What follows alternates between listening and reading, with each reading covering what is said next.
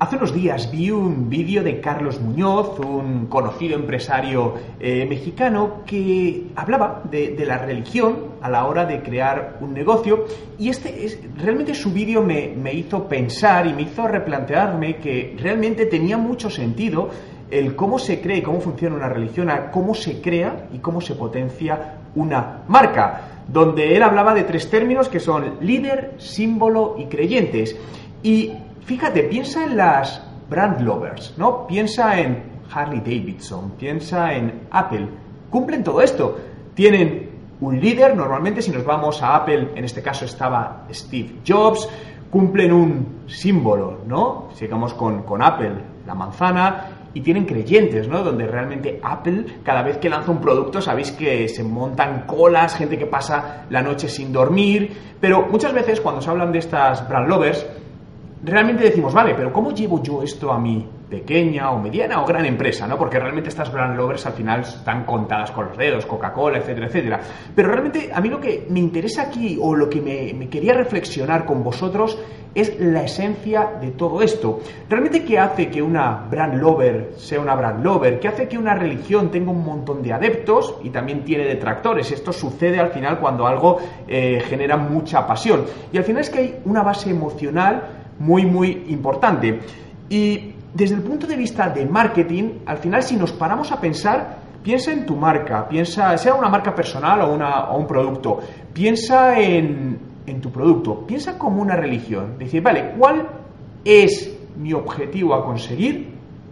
¿Cuáles son las líneas que definen mi marca, ¿no? Esas bueno, pues si nos vamos a religión, pues los mandamientos que tiene eh, una religión o que intenta transmitir y cómo consigo que haya gente que se siente identificada, y aquí es donde vamos a la parte emocional, se siente identificada con tu marca, se siente identificada con, tus productos, con tu filosofía, ¿no? Que donde cada vez eh, más personas, pues hay ciertas marcas que nos gustan por cómo transmiten, cómo valoran ciertas cosas, ¿no?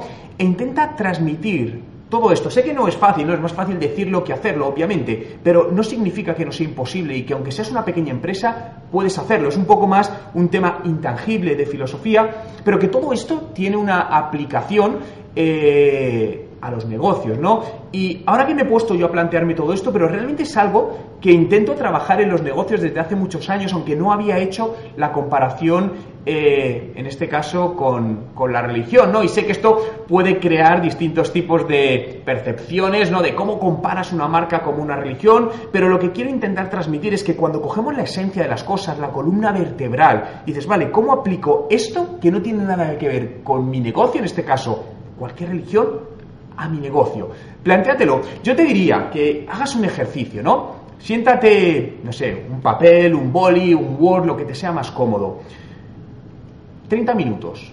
Apaga tus dispositivos móviles, que no te entren WhatsApp, que no te entren emails, que no te entren llamadas y haz un ejercicio de cómo compararías o cómo harías que tu marca consiga seguidores que se alineen con ella. ¿Qué es lo que vendes? ¿Vendes gorras? ¿O vendes un estilo de vida con esa gorra? ¿Vendes gafas o quieres crear un estilo de vida, una sensación alrededor de eso? Fíjate que se me viene al, final a la, mente grandes empresas, ¿no? Pero me venía a la, a cabeza mientras estaba hablando BMW, ¿no? Donde su claim es te gusta conducir. Sí, es cierto que venden un coche, pero venden una sensación, venden un estilo de vida, venden una posición muchas veces social, que es lo que pasa también con, por ejemplo, productos de lujo o, con Apple muchas veces, ¿no? Replantéate esto, ¿cómo lo alinearías con tu empresa? Me gustaría que me dejases tu comentario, una, dos frases abajo en los comentarios. ¿Compararías a tu marca con una religión? Y de ser así, ¿cómo lo harías?